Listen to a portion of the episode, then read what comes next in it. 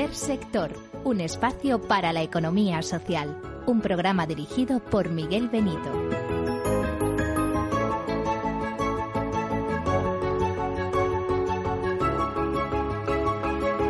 Hola, buenas tardes, bienvenidos, bienvenidos a este programa, este espacio de tercer sector, un espacio radiofónico en el cual dedicamos nuestro tiempo a las asociaciones, fundaciones, ONGs en definitiva, porque antes hay que ser asociación o fundación para constituirse en ONG, pero también y de forma más amplia todo lo que representa el tercer sector, que hablamos con cooperativas, con mutuas, con mutualidades, con otras fórmulas de asociación.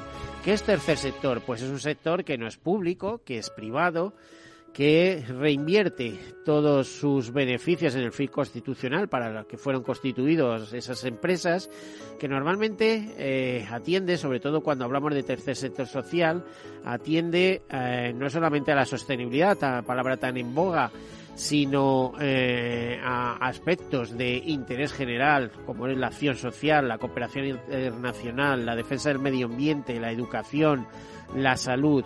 Imagínese una pequeña fundación constituida para el estudio, para conseguir fondos para estudiar eh, eh, o abrir vías de investigación en enfermedades raras. Hablando de enfermedades raras, recuerden que el 28 de febrero próximo, es decir, el próximo lunes, es el Día eh, Internacional de las Enfermedades Raras. No sé, eh, tantas y tantas cosas. Decirles además que es un sector pujante, económicamente pujante en España representa más o menos el 10% de nuestro Producto Interior Bruto eh, mediante, son, son datos recopilados o recogidos en la CEPES, en la Confederación Española de Empresas de Economía Social, que agrupa más de 40.000 empresas que dan trabajo a más de 2 millones de personas, 13 millones de personas en Europa vinculadas al tercer sector. Y luego potencial económico, pues importante. Las cooperativas en muchas provincias son las empresas más importantes de, eh, de ámbito local. Además, tenemos eh, el potencial de las mutuas, el potencial de las mutualidades. Solo las mutualidades gestionan activos por valor de más de 50.000 millones de euros. Eh, si empiezan a sumar unas cosas y otras, verán que les sale ese 10% del Producto Interior Bruto.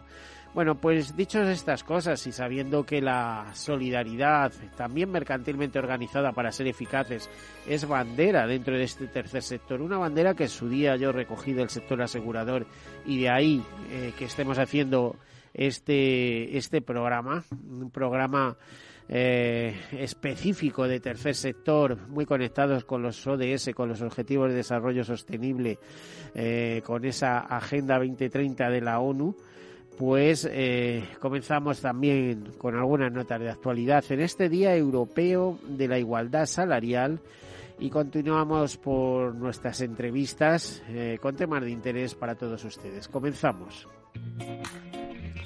Pues en este Día Europeo de la Igualdad Salarial eh, la empresa Infoyot nos informa que el 45% de la población activa masculina sostiene que no existe brecha salarial frente al 82% de la femenina. Eh, se estima, según Infoyot, una leve mejoría en el nivel de concienciación. En 2021, el 36% de los trabajadores señalaba que no había diferencias económicas entre hombres y mujeres, cuatro puntos porcentuales más que en este 2022, eh, que es del 32%. En casi la mitad de las empresas, el porcentaje de mujeres que ocupan cargos directivos es de menos del 20%. Bueno, eso ya ven que se va corrigiendo poco a poco porque existe concienciación, pero hasta ahora parecía que los puestos directivos tenían que ser ocupados por hombres y ya no les cuento en partidos políticos ¿eh? Eh, cómo está el panorama. Bueno, decirles que casi la mitad de los hombres sostienen que no existe brecha salarial. Pues en este Día Europeo de la Igualdad Salarial, Infollón nos informa que a pesar de estos datos, el 45% de la población activa masculina encuestada declara que no existe brecha salarial en la actualidad, dato que contrasta con el 82% de las mujeres trabajadoras que señalan que sí la hay. En términos generales, el 32% de la población activa indica que no existe brecha salarial, dato ligeramente inferior, como decíamos, al de 2021, que era el 36%. Por rango de edad se observa que entre los grupos más jóvenes es donde hay mayor conciencia de esta realidad laboral. Así, el 73% de la población activa de entre 16 y 24 años afirma que existe brecha salarial entre hombres y mujeres. En el caso de los trabajadores de entre 25 y 34 años, el porcentaje es del 72%. Y en los siguientes tramos de edad, el dato cae hasta el 66%. Las mujeres siguen lejos de los puestos directivos y de los consejos de la administración. A día de hoy, en casi la mitad de las empresas, el 48% de, de las empresas, el porcentaje de mujeres que ocupan cargos directivos es menor, eh, es menor o representa menos del 20%. En 2021 este porcentaje era similar, por lo que la mejora respecto al año pasado es mínima. Este dato constituye un aspecto más de la brecha de género existente entre hombres y mujeres. Bueno, y por eso precisamente se celebra este Día Europeo de la Igualdad Salarial. Bueno, y hemos sabido que el gobierno dejó sin ejecutar el 35,6% del presupuesto para el ingreso mínimo tras aprobar 362.000 prestaciones del presupuesto de 2021. Queríamos decir, la previsión de gasto al cierre de 2021 de la partida presupuestaria correspondiente al ingreso mínimo vital era de 1.924.000 eh, euros de un crédito que ascendía a 2 2,9 eh, millones de euros, según informaba este lunes el gobierno.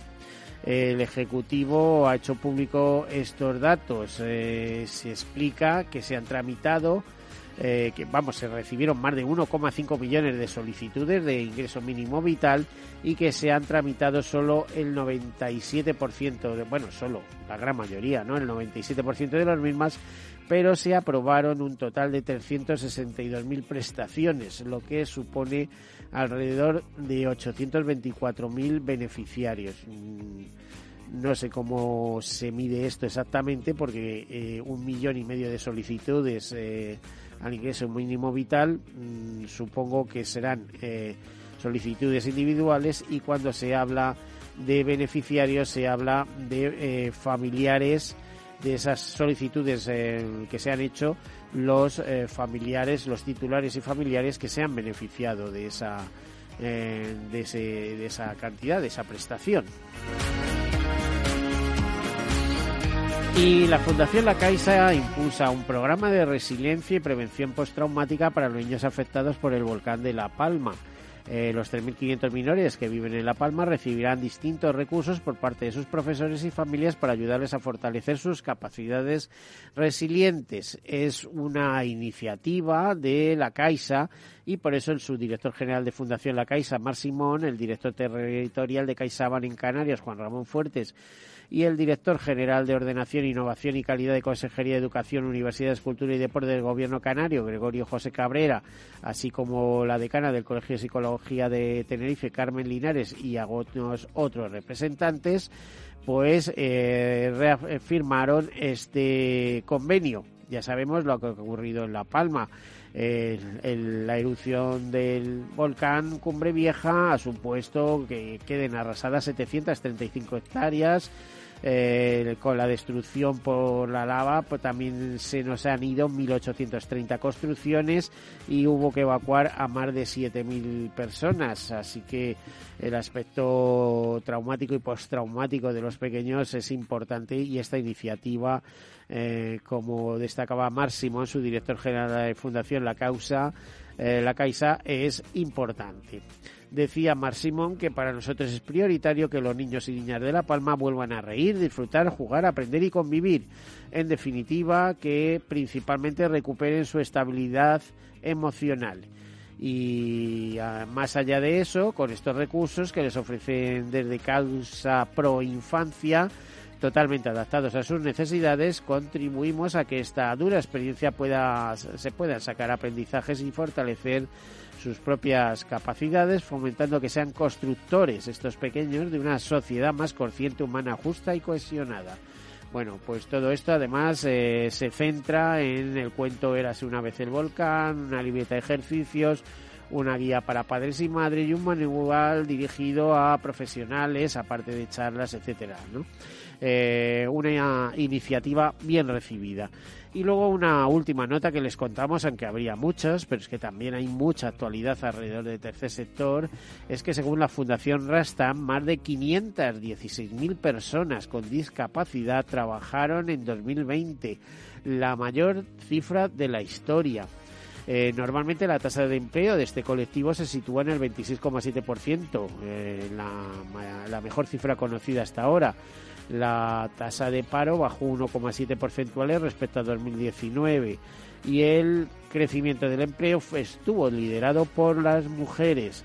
Aumentó la contratación indefinida en un 9% respecto a 2019 en este año 2020 y Castilla-La Mancha, por ejemplo, con un 42,8% registró la mayor tasa de actividad de las personas con discapacidad del país, seguida por Aragón y la Comunidad de Madrid. Bueno, y dicho todo esto, vamos a hacer, vamos a enterarnos de qué pasa, de qué se está preparando, porque la Fundación Emilia Zaballos en, eh, fecha muy próxima va a celebrar la segunda edición de los premios eh, Fundación Zaballos, premios, eh, como le diría, de con carácter muy constitucional. Nos lo explica Emilia Zaballos. Buenas tardes, Emilia. ¿Qué buenas, tal? Buenas tardes a todos, buenas tardes Miguel. A ver, eh, ¿qué? Pues la verdad es que sí. Cuéntanos, cuéntanos Emilia, cuéntanos. Pues eh, que, bueno, es nuestra segunda gala. Tú ya sabes que la fundación tiene 27 años y que cuando yo la puse, eh, cuando constituí, puse en marcha esta fundación, dije, si durante 25 años somos capaces de hacer cambiar algunas cositas en la sociedad y, y sobrevivimos, haremos nuestra primera gala.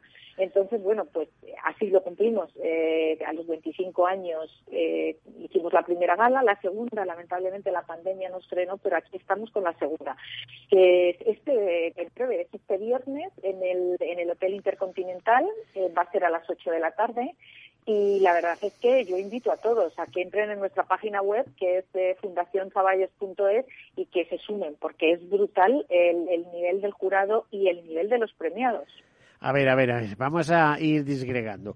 Eh, yo Fundación Zaballos es verdad que no la he conocido reciente, vamos, se puede decir que recientemente, en los últimos tiempos, como aquel que dice, pero nos hablas de más de una veintena de años vigente. ¿A qué se dedicaba eh, inicialmente?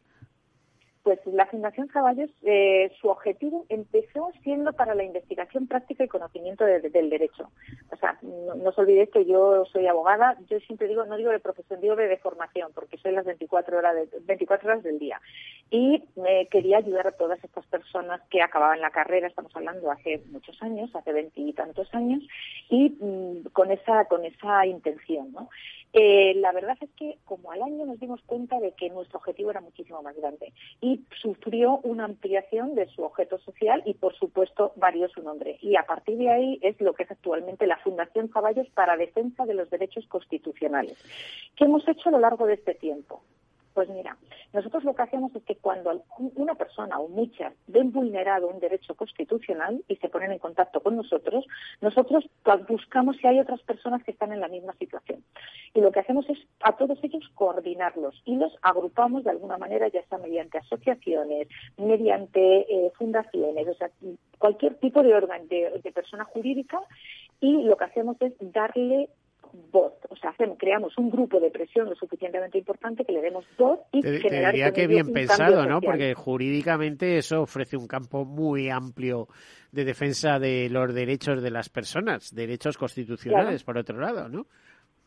Efectivamente, tenemos todas las actividades, porque al final los derechos constitucionales tienen el derecho al honor, el derecho a la intimidad, estamos hablando del derecho a la agrupación. El derecho a la vivienda, el, derecho, o sea, son muchos derechos los claro, eh, sí, sí, a, las patronales, a, tus, a las propias, eh, tu propia empresa, el derecho a la vida el derecho, pues imagínate, la justicia, imagínate, es algo impresionante, el derecho a la educación, la cultura, el arte, o sea, es que es muy amplio. Entonces nosotros cuando detectamos que cualquiera de estos derechos, pues eh, en, en, alguna zona, en algún sitio, por alguna razón, pues se ha vulnerado, automáticamente mediante propuestas de proyectos de ley o de modificación de ley o con procedimientos judiciales buscando una sentencia firme que asiente jurisprudencia, pues buscamos que se regule y se deje de producir esa vulneración de este derecho constitucional.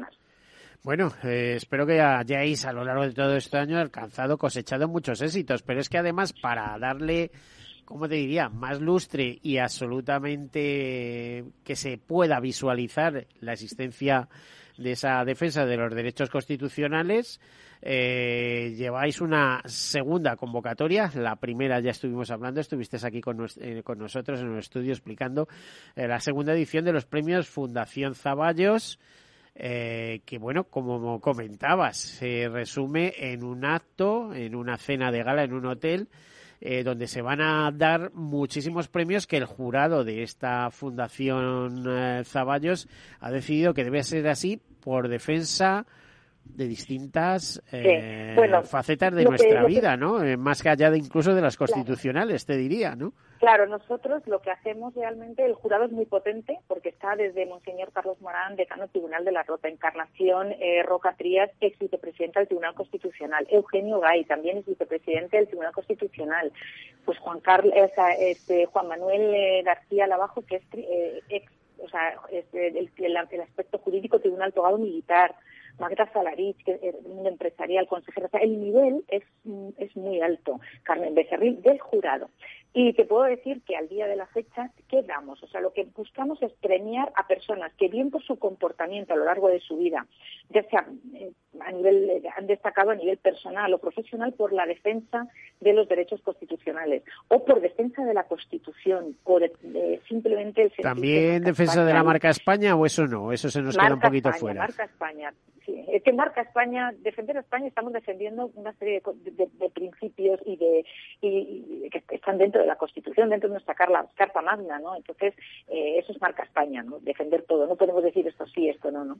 Y la verdad es que el, el nivel de premiados es, es Miguel es, tremendo, porque eh, nosotros tenemos dos tipos de premios. Uno es el premio nacional y el internacional, que eh, los dos premios de honor que los otorga el patronato. Y este año el premio internacional lo tiene Nadal, que lo ha afectado, Rafael Nadal, y eh, creo que eh, hablar de su trayectoria y de cómo se siente de orgulloso cada vez que España lo pone en lo más alto a nivel del deporte y su además la vinculación que tiene con todas las acciones sociales y, bueno que cada vez que existe cualquier eh, catástrofe no digas más desde el momento que enfada a los independentistas cuando sale por ahí con la bandera de España pues pues ya está todo dicho vamos no hay mayor bueno yo siempre digo yo siempre digo que los independentistas o sea cuando fuimos campeones del mundo, eh, resulta que antes no, España no, pero cuando somos campeones del mundo hemos ganado todos, ¿sabes? O sea, yo creo que todos nos hacemos partícipe y lo único que en cierta medida, o esperamos que se una muchas veces en el deporte, pero es cierto que España es España y es una.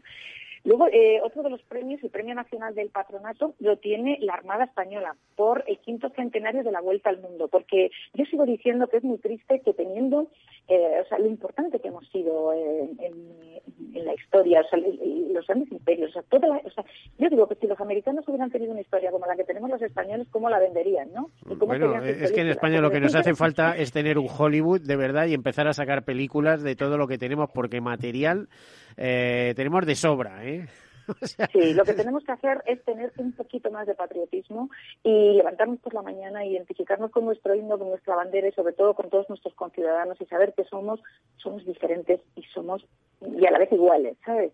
Y que, y, que la unión de todos nosotros es lo que hace un país fuerte, porque es que no solamente es a nivel de cultural, a nivel estratégico, geográfico. O sea, es que esto es un país que no, entiendo por qué no nos sentimos más orgullosos y por qué permitimos que se agreda a todo lo que es nuestra historia e incluso muchas veces permitir hasta que eh, no se nos, se nos den los reconocimientos que hacen falta. ¿no? Eh, te voy a decir que, eso también tiene sus ventajas. ¿eh? Al final nos ha hecho más tolerantes. O sea, España al final es un país que es reconocido como muy tolerante con el, con, el distinto, etcétera. ¿no? No ha, no ha habido. No lo sé. Yo la tolerancia eh, creo que es buena siempre que no te estén quitando reconocimientos, que siempre que no te esté limitando, ¿sabes? O sea, eh, Desde luego lo que, lo que falta es información, Emilia. Es curioso que los consulados españoles, por ejemplo, de Cuba, de Estados Unidos, de, de muchos países, eh, por ejemplo, eh, con el hecho de la memoria histórica, la cantidad de eh, personas de origen sefardí o con orígenes españoles, están deseando conseguir la nacionalidad española, mientras otros te están diciendo aquí mismo, en la misma península ibérica, que no quieren ser españoles. Entonces, ¿qué quieren ser? Eh, si nadie les resta que sean lo que ellos quieran ser, pero es que además el, el, el, ser lo que ellos quieran ser y encima ser españoles creo que es un plus, como ser europeos, ¿no? Es como decir, yo quiero ser español y no quiero ser europeo, pero si es que es implícito, si es que es una cosa conlleva a la otra, o sea, eh, en fin, eh, Emilia. España es España. Claro que sí, y da para mucho. Oye, nos queda apenas un sí. minuto, Emilia, eh, haz un llamamiento sí, a la participación en esos un, premios. Un, un, llamamiento es que hay seis premios más, uno lo tiene la UME, creo que ha hecho un trabajo durante la pandemia impresionante, el otro tiene la Brigada Central de Salvamento Minero, entre las muchas cosas que han hecho todos estos mineros fue rescatar el cuerpo de Julen. Tenemos a Isabel Díaz Ayuso por su valentía, es una mujer que, ha, digamos que ha defendido en todo momento lo que sus votantes sus votantes le han pedido y lo que ella se comprometió con ellos, por encima muchas veces incluso de las ideologías de partido, incluso centrales, del poder central. Tenemos a alguien muy brillante que es Rosario Silva, la primera mujer que fue abogada del Estado y también eh, presidenta de la, el del Tribunal de la Unión Europea. Tenemos Cáritas, que ha hecho una labor impresionante y, por, y al final como entidad privada también, que la pandemia es una labor, es el Uber Internacional, para que estén ahí tanto la, las dos, ¿no? Cáritas por un lado, para que veamos los dos lados, pero en, han hecho unos trabajos mmm, de ayuda y de atención al ciudadano pues eh, sin límites. Lo hacen siempre no pero eh, durante la pandemia ha sido brutal. Emilia eh, que... se nos acaba el tiempo. Eres presidenta Vaya. de bueno se nos acaba y es una pena aunque yo te invitaré a un próximo programa que nos cuentes cómo ha transcurrido toda esta gala etcétera. Eres presidenta de la Fundación Zaballos o no de, desde hace 27 años. Yo la puse en marcha cuando tenía 26 años, cuando, cuando sí, era abogada de la asesina. Pero si eres muy jovencita del... todavía, no nos engañemos. A ver, eh, pues, tenemos que despedirnos, eh, Emilia. Simplemente eh, es cuando decides que eh, la, la, justicia existe. Nos quedamos sin tiempo, mantiene... Emilia. Muchísimas gracias. Vamos a ello. Un saludo. Hasta Un luego. Abrazo. Hasta Adiós. luego. Hasta luego.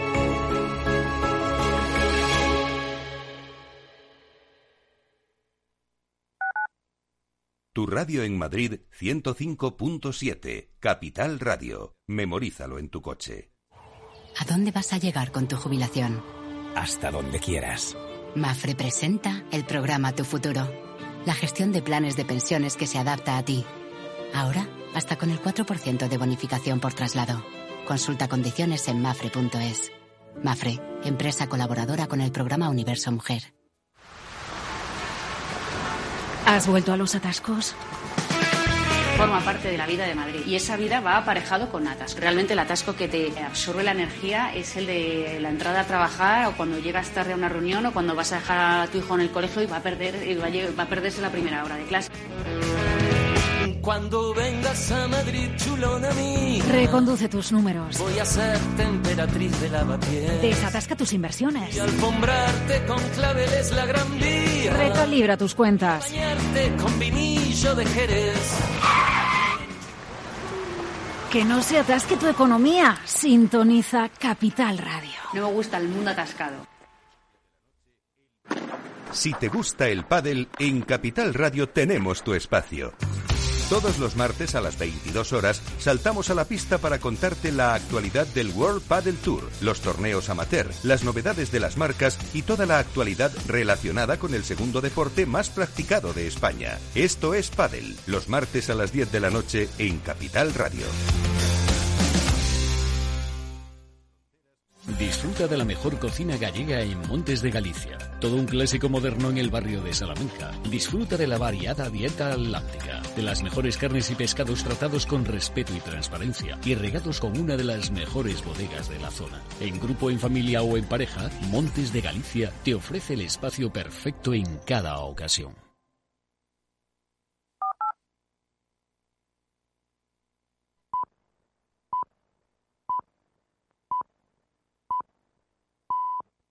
Tercer sector, un espacio para la economía social. Un programa dirigido por Miguel Benito.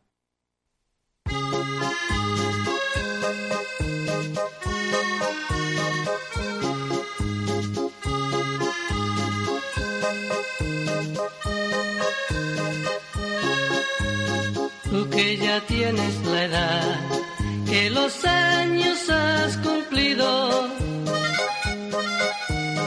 los de la tercera edad te decimos bienvenido. Empezarás a vivir otra etapa de tu vida.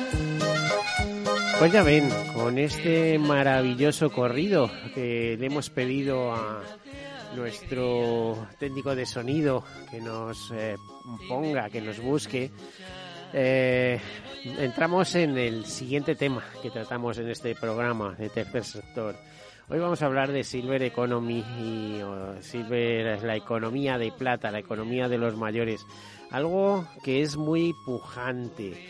Y lo hacemos en un contexto de preparación del Congreso de Fundación Alares, eh, cuya directora tuvimos hace unas semanas con nosotros.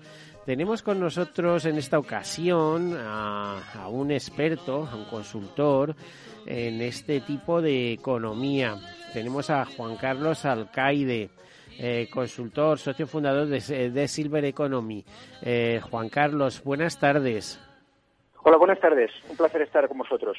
A ver, eh, yo puedo definirlo porque te comentaba cuando estos días de atrás hemos hablado de que había escrito yo algún artículo sobre Silver e-, Economy, pero em, exactamente mm, cómo la definirías tú.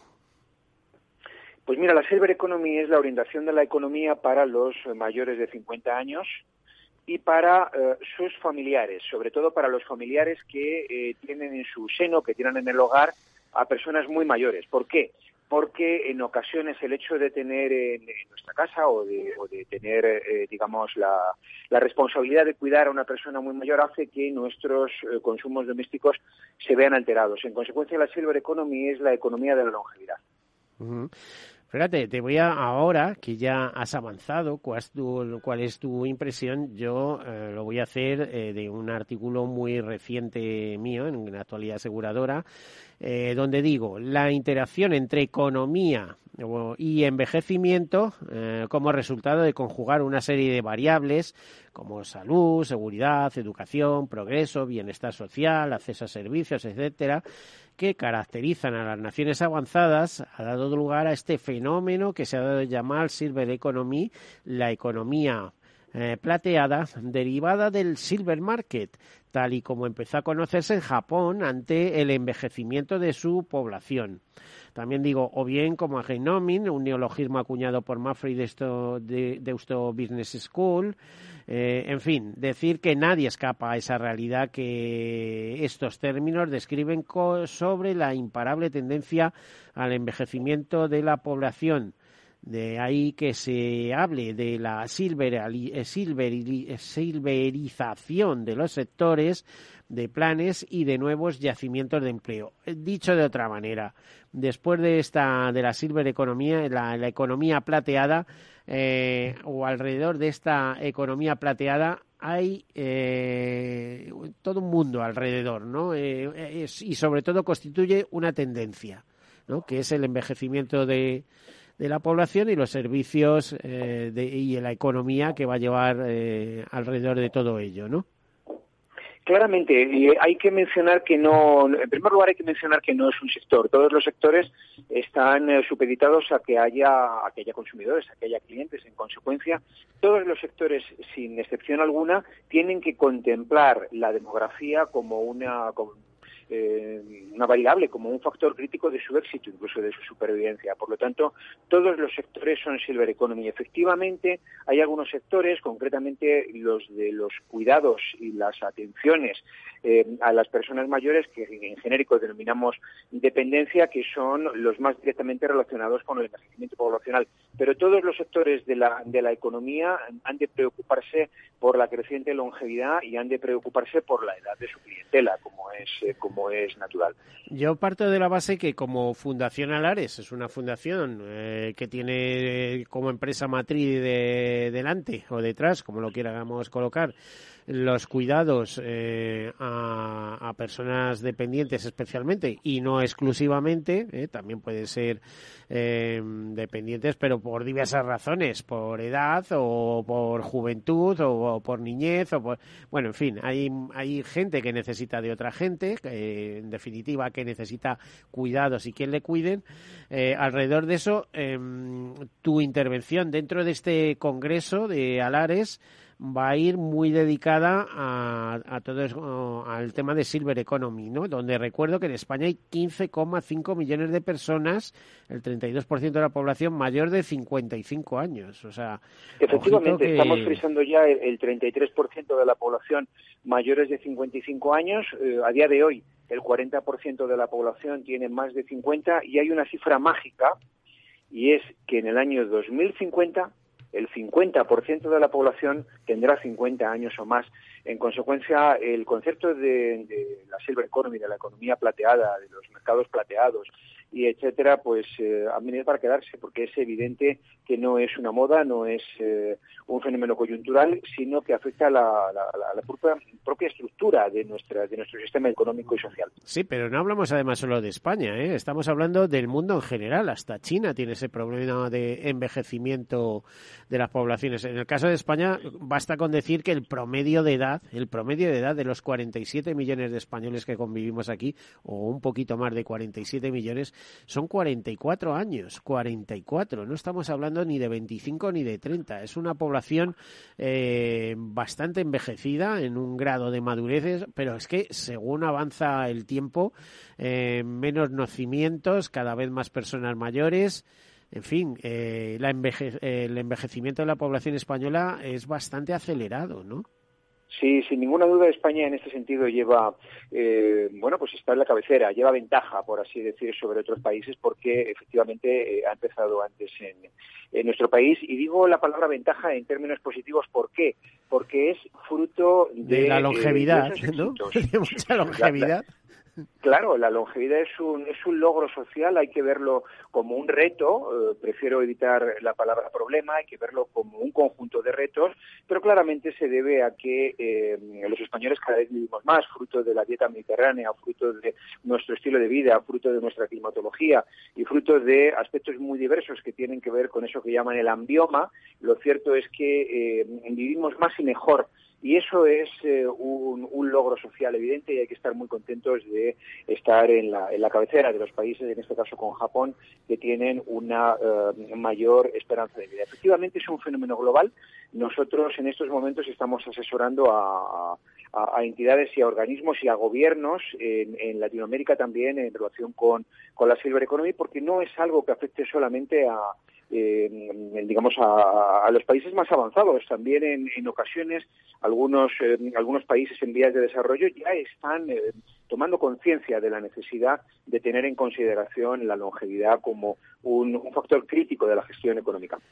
Eh, bueno, muy importante. Sí hay que decir que a finales de los años 90 mm, hubo una iniciativa de la ONU con bajo el lema Una sociedad para todas las edades, por cierto, patrocinada y financiada o cofinanciada por una reaseguradora, Suirre, que celebró un, un, importante congreso en Granada al respecto, eh, una importante convocatoria eh, nacional e internacional y en la que pude estar presente. Por lo tanto, me consta que de esto se lleva hablando años y años, no eso, pero que quizá cada día adquiere más actualidad porque lo vemos más próximo, ¿no? Hoy mismo en el anterior programa de seguros hablábamos como, por ejemplo, Banco Santander y Mafre pues llegan a un acuerdo para constituir una sociedad que se especialice en hipoteca inversa. Porque claro, uno de los problemas, entre otros muchos, que tiene el, la prolongación de la vida es la financiación de esos últimos años de nuestra vida. Eh, y ojo, um, antes hablábamos de tercera edad, pero ahora sabemos que hay una cuarta edad o gran edad. Y Juan Carlos, yo creo que hay más edades, ¿no?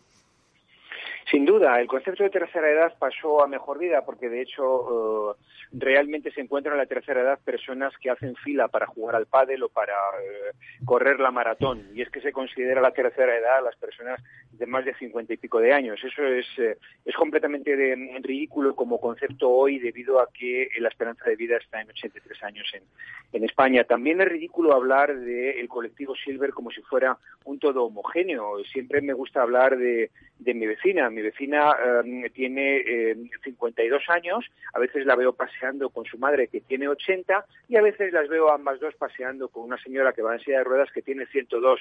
Entonces, ¿se puede meter a las tres personas en el mismo saco? Evidentemente no. Hay un colectivo muy heterogéneo de eh, mayores de 50 eh, años y no hay una tercera edad, hay una tercera edad, hay una cuarta edad, hay una quinta edad, incluso una sexta edad. Téngase en cuenta que ahora mismo hay eh, varios cientos de personas que son supercentenarios, que tienen más de 110 años.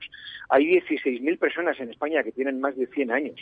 En consecuencia, hay, eh, digamos, un colectivo muy heterogéneo a partir de los 50 años, lo cual felizmente, como logro de la humanidad, va a ir a más y eh, realmente este va a ser un, fenómeno que nos va a obligar a pensar la llamada vida de 100 años. Como muy bien señalabas, Miguel. Hay varios libros al respecto, como tú sabes, y yo creo que el título de uno de esos libros es así, La vida en los 100 años, ¿no? Sí, sí. ¿Eh? Sí, sí, sí, la vida de 100 años.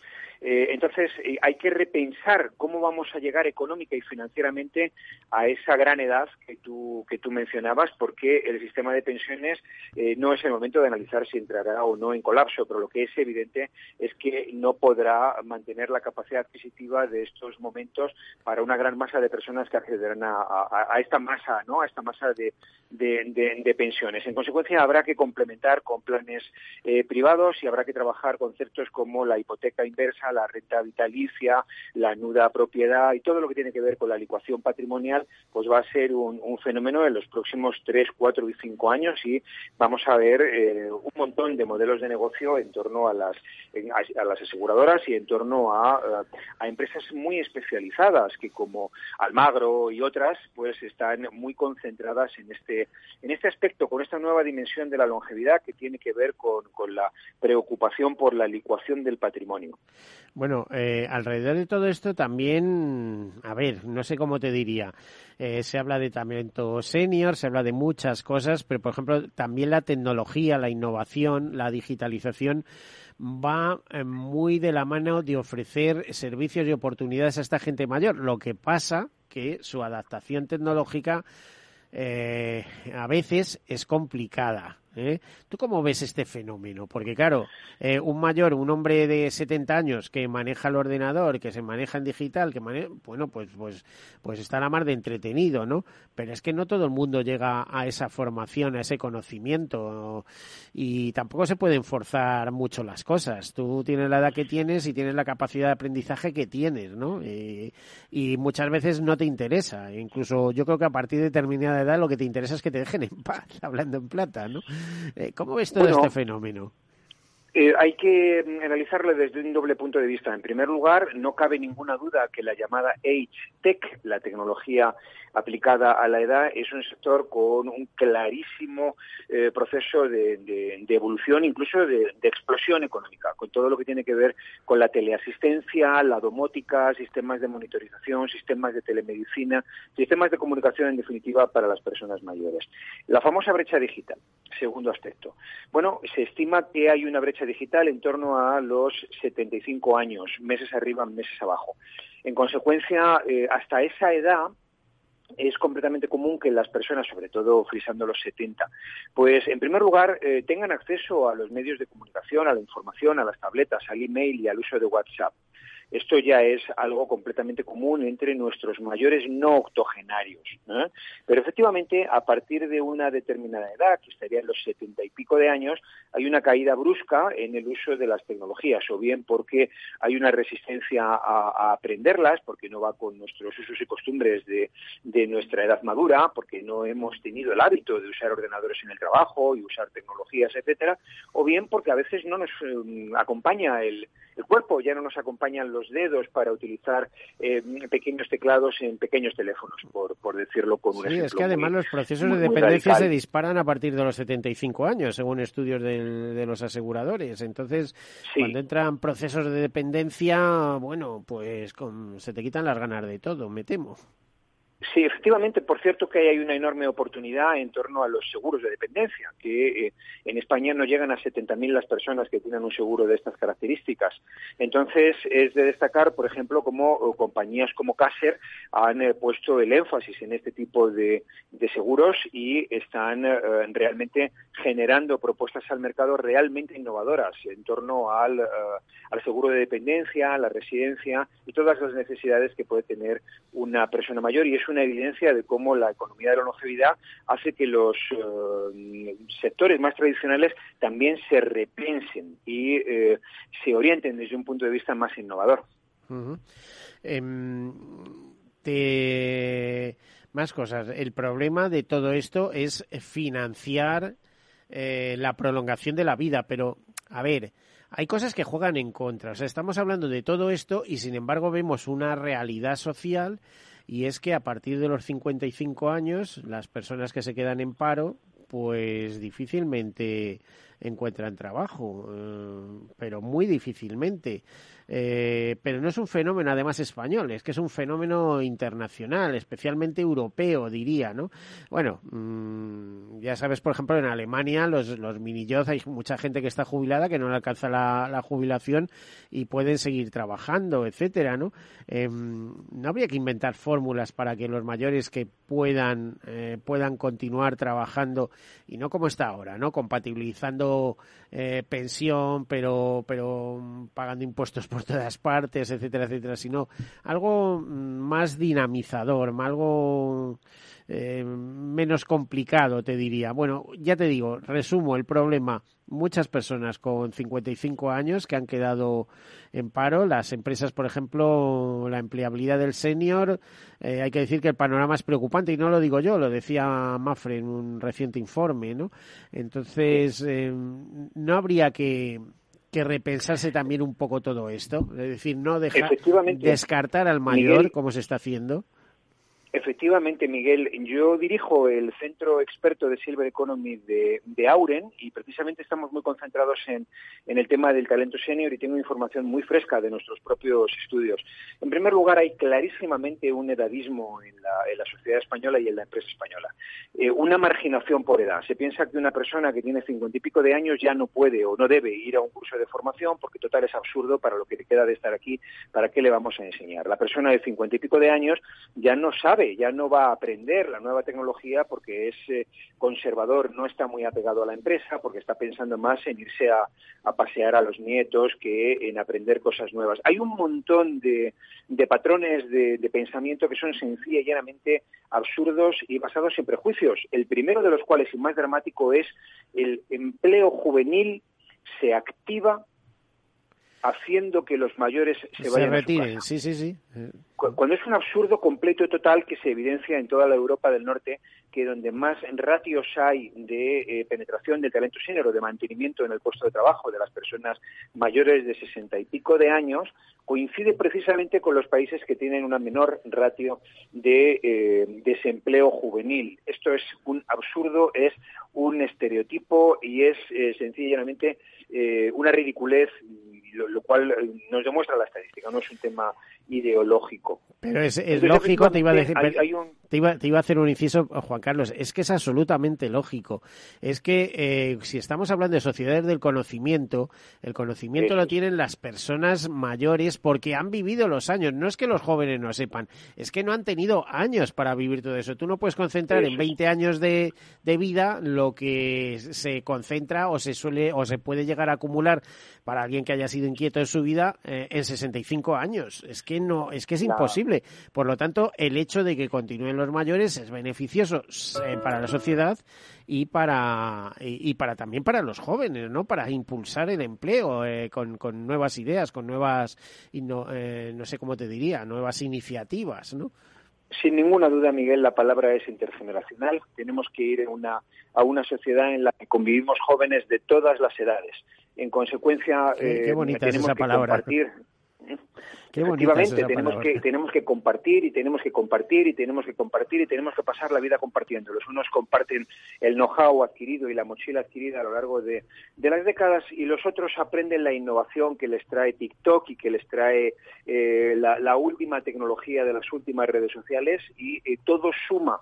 Y de eso se trata, de, amplificar el conocimiento de, de todos. Pero no cabe duda que hay una problemática social en España y es que el año 2008 fue dramático en la generación de desempleo por parte de personas mayores que no han conseguido reincorporarse plenamente al eh, sistema productivo y que estaban en sus cuarenta y pico y ahora están en sus cincuenta y pico y a duras penas eh, van, eh, digamos, manteniéndose en el, en el mercado laboral. A esto se le suma, digamos, una concentración empresarial que ha dado lugar a que en el sector de las telecomunicaciones y sobre todo de la banca, etcétera, se generen eh, prejubilaciones eh, por parte de personas mayores de 50 años y efectivamente hay una gran cantidad de personas que, requieren, eh, digamos, un, detalle especial, un, análisis especial de cómo hacer con, estas personas para su, su mantenimiento en el sistema productivo, porque son jóvenes para viejos y viejos para jóvenes. Y entonces realmente creo que como país tenemos que revisar nuestras condiciones laborales para ofrecer eh, modelos flexibles de colaboración y también a nivel empresarial. Ojo, a nivel empresarial las decisiones de la empresa privada tienen que estar orientadas al reconocimiento del talento, al reconocimiento del mentoring, del coaching, de la, de la formación, de la instrucción, de la flexibilidad, de poder trabajar con unas, unas condiciones en, las que se obtiene lo mejor de cada quien y se obtiene lo mejor del talento de las personas que llevan una mochila enorme de, eh, conocimiento y que a veces son, eh, son marginadas por eh, ciertos comportamientos de la, de la dirección empresarial que no les reconoce y que de alguna forma les hace más apetecible estar en su casa que ir a trabajar. Em, ¿Cuándo es el Congreso de Fundación Alares? Pues es el próximo mes de marzo. Y imagino que habrá cantidad de temas que se van a tocar, ¿no? Sí, la verdad es que Alares es una eh, es una empresa realmente exitosa y, muy interesante porque desde una perspectiva eh, social colabora con, diversos sectores como la banca y, otros ofreciendo beneficios a, los trabajadores, parte de los cuales son la atención domiciliaria a las personas mayores y todo tipo de servicios para las personas mayores, lo que me hace realmente eh, admirar a esta empresa por, por su buen hacer. Bueno, y no, solo, porque me, encontré, creo, el caso de la Asociación Española contra el Cáncer, que te pedían que en el caso de que solicitaras, por ejemplo, pues un botón de emergencia y demás, eh, detrás eh, aparecía Alares, eh, con, junto a otras empresas. O sea, por eso quiero decir que es de una utilidad increíble, ¿no? Efectivamente, es, es una es una empresa eh, magnífica desde ese punto de vista que desde múltiples perspectivas aborda la, problemática de la longevidad y, aprovecha el reto de la, eh, de la longevidad eh, para de una forma muy meritoria, hacer negocio mejorando la vida de las personas, lo cual me parece verdaderamente maravilloso. Pues sí, y más desde, desde un punto de vista fundacional, como decía, porque hacer negocio desde el punto de las personas con una rama como son las fundaciones que no, no, no pretenden un lucro, sino devolver a la sociedad eh, lo que recogen eh, por otra vía, ¿no? Por, la vía de negocio. Entonces, los días 23 y 24 de marzo será maravilloso escuchar eh, las diferentes perspectivas de, de, de, todo tipo de empresas, de de todo tipo de, de, puntos de vista y de especialización en que abordan la temática de la, de la longevidad como lo que es una enorme y maravillosa oportunidad para la sociedad y para la empresa. Bueno, y hablando de oportunidades, eh, cuando tú te montas una consultoría como es de Silver Economy, eh, creo que tiene algún apellido más. eh, sí, de Silver Economy Company es eh, la, la, compañía de la Silver. Cuando montas esto es que ves un mundo de posibilidades inmenso, ¿no? Sí, la verdad es que estoy muy muy sorprendido porque hay una enorme cantidad de oportunidades y felizmente notamos que estamos pasando de, de, las musas al teatro y de la poesía a la, a la, acción. Nosotros, y yo en concreto con esta vinculación que mencionaba al Centro Experto de Silver Economy de, Auren, estamos, estamos trabajando tanto en los temas de Age Tech como en los temas de eh, Silver Living, como en la consultoría a empresas para ayudarles a sacar partido de la, de la longevidad y hacer negocio, como decía, mejorando la vida de las personas, lo cual es tremendamente ético, porque eh, realmente es una urgencia social eh, ofrecer productos, ofrecer servicios para mejorar la vida de las personas mayores. Y si nos ganamos la vida con ello, pues va a ser miel sobre hojuelas, va a ser maravilloso para todos. Bueno, pues este es el futuro que hacia el que vamos. Por cierto, tengo entendido que hemos perdido algún puesto en ese ranking internacional de mayor esperanza de vida posible, donde estábamos detrás de Japón, de Singapur, Singapur, Japón, España, etcétera, y nos eh, hemos perdido algunos puestos, ¿no? Con las eh, con la COVID. Eh, se hablaba, si mal no recuerdo, que nos habíamos ido al octavo, incluso, ¿no? Es realmente coyuntural, no te quepa duda, Miguel, y eh, por desgracia España se ha visto muy, muy afectado por las características precisamente de nuestra estructura poblacional tan envejecida. Era lógico que esto ocurriera porque, como todo el mundo sabe, eh, la COVID se cebó con las personas muy mayores. Como aquí había una enorme concentración poblacional, pues era lógico que esto sucediera. Y efectivamente, de forma coyuntural, hemos perdido en torno a nueve meses de esperanza de vida en, España en los últimos dos años, pero no te quepa la más mínima duda que en el momento que efectivamente podamos eh, dar por, por finalizada la pandemia y pasemos a la endemia, pues eh, vamos a ir recuperando nuestras posiciones porque eh, eh, lo lógico es que sea esto lo que lo que suceda debido a, como decíamos anteriormente, las características de, de nuestro país. todo acompaña para que España siga siendo un referente en este campo. Por cierto, como país es muy importante que nos lo tomemos en serio porque realmente podríamos ser un, un referente en, en la economía de la longevidad porque por razones culturales, demográficas eh, eh, y de todo tipo eh, somos muy atractivos para pasar los últimos años de la vida de una gran cantidad de personas de la Europa del Norte que aunque solamente sea por nuestro clima y por nuestra gastronomía, se ven muy atraídos por nuestro país. España debería contemplar la Silver Economy como lo que es una enorme oportunidad. Bueno, pues a ver si nuestros dirigentes así lo contemplan y eh, esas infraestructuras, esos medios necesarios, esa investigación que acompaña a toda esa ITEC de la longevidad, etcétera, pues se pone a disposición, mm, te iba a decir, no solo de los españoles, sino del mundo entero. ¿eh? Es decir, a convertir esto en un paraíso, que no nos queda, no nos queda mucho para conseguirlos, pero sí hay un factor importante. Tenemos que creérnoslo, ¿eh? que yo creo que no nos lo creemos. Y con esto ya me despido casi, así que últimas palabras, eh, Juan Carlos. Ha sido un placer, Miguel, y realmente invito a todo el mundo a contemplar la longevidad como una enorme oportunidad que además eh, nos permite... Tenemos que marcharnos. Muchas gracias. Un placer.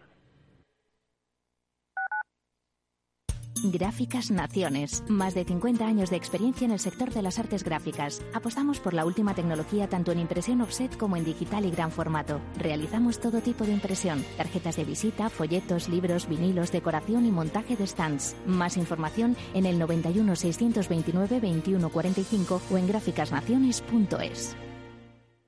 Si mantienes la cabeza en su sitio, cuando a tu alrededor todos la pierden, si crees en ti mismo cuando otros dudan, el mundo del trading es tuyo. Trading 24 horas, un sinfín de oportunidades. Cuando ves la oportunidad, IG. Todas las operaciones conllevan riesgo. 76% de las cuentas de inversores minoristas pierden dinero en la negociación de CFD con este proveedor. Debe considerar si comprende el funcionamiento de los PFD y si puede permitirse asumir un riesgo elevado de perder su dinero. En el balance nos preocupamos por nuestros hijos por su vinculación con el mundo de Internet y las redes sociales, y analizamos sus riesgos de la mano de Pilar Rodríguez en Familias Enredadas, todos los lunes a las ocho y media de la tarde en El Balance, Capital Radio. Deep Business, el programa de Capital Radio en el que descubrirás todas las soluciones que la inteligencia artificial ofrece al mundo de los negocios, conducido por Álvaro García Tejedor de la mano de Trilogic, a Tri Technology Brand, los lunes a las 2 y 5 de la tarde, Deep Business, aquí, en Capital Radio. Frente a los impagos, vitamina D la fórmula de información empresarial exclusiva de Informa para minimizar los riesgos y facilitar la toma de decisiones. Descubre Data Powered by Informa, la solución perfecta para tu negocio. Consulta al especialista en Informa.es. Capital Radio.